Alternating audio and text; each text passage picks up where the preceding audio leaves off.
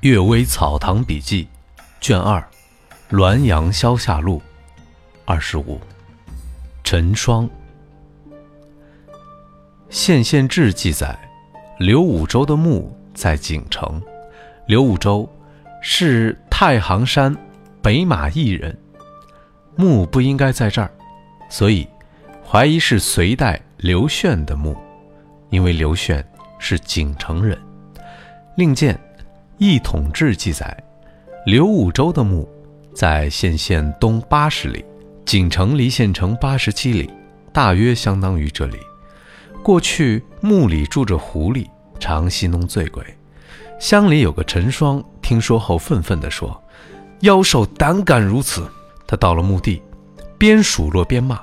当时满地都是干活的人，都看见陈双的父亲坐在墓边，怒气冲冲。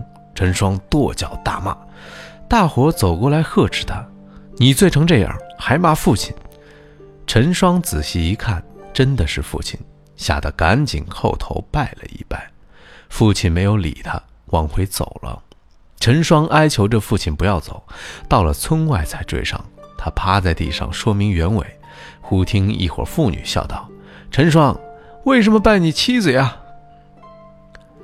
陈双抬头一看，果然是妻子，他呆住了。妻子也径直回去了。陈双失意地回了家。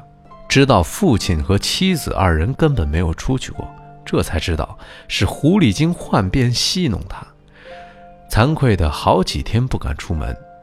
听到这事儿的人无不笑得前仰后合。我认为，陈双自作自受，不骂狐狸何至于此？狐狸如果不戏耍人，何至于遭陈双的谩骂？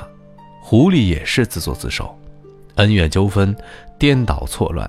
皆因一念之差，所以佛说，一切生灵千万不要惹是生非，制造麻烦。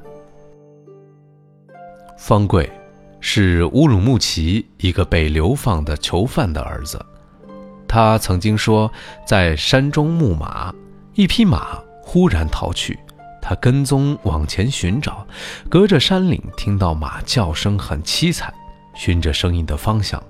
到了一个幽深的山谷，看见几个东西，像人又像野兽，全身鳞片毛糙，色彩错落，如同古松，头发蓬乱，像鸟羽装饰的车盖，眼珠突出，颜色纯白，就像镶嵌着两枚鸡蛋。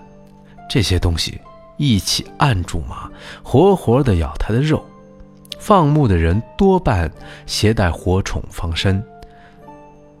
方贵本就顽皮暴烈，于是爬上树放冲，那几个东西全部进入到茂密的森林中去了。这时，马的半个躯体已经被吃掉了，后来没有再见到过，所以至今不知道是什么东西。胡居。数字瑞铁崖的宅院中有一楼房，狐狸居住楼上，日常上锁，没人去管。狐妖有时在厨房做饭，在斋中宴请宾客，家人司空见惯也不惊讶。凡是盗贼火烛一事，都能够替主人喝尽护卫。长期以来，人狐和平共处，相安无事。